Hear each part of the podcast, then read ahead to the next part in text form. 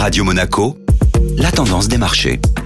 Et la tendance des marchés avec Société Générale Private Banking. Bonjour Laura Guial. Bonjour Benjamin. La publication des premiers chiffres d'inflation en France et en Espagne a freiné les investisseurs. Les chiffres de l'inflation de ces deux pays ont rebondi plus que prévu et font craindre une évolution similaire dans l'ensemble de la zone euro. L'accélération des prix de l'alimentation et des services en serait la principale cause. Les investisseurs ont alors limité les prises de risque lors de la séance d'hier. La bourse de Paris a clôturé la dernière séance du mois en léger repli à 7267 points. Sur le mois de février, l'indice CAC 40 a enregistré un gain de 2,70%. Au niveau européen, les indices ont clôturé eux aussi légèrement dans le rouge, mais ont été largement soutenus par le secteur bancaire. Par exemple, le titre Banco Santander a gagné 4,8%, l'assureur AXA 1,62% et plus 2% pour l'action Société Générale.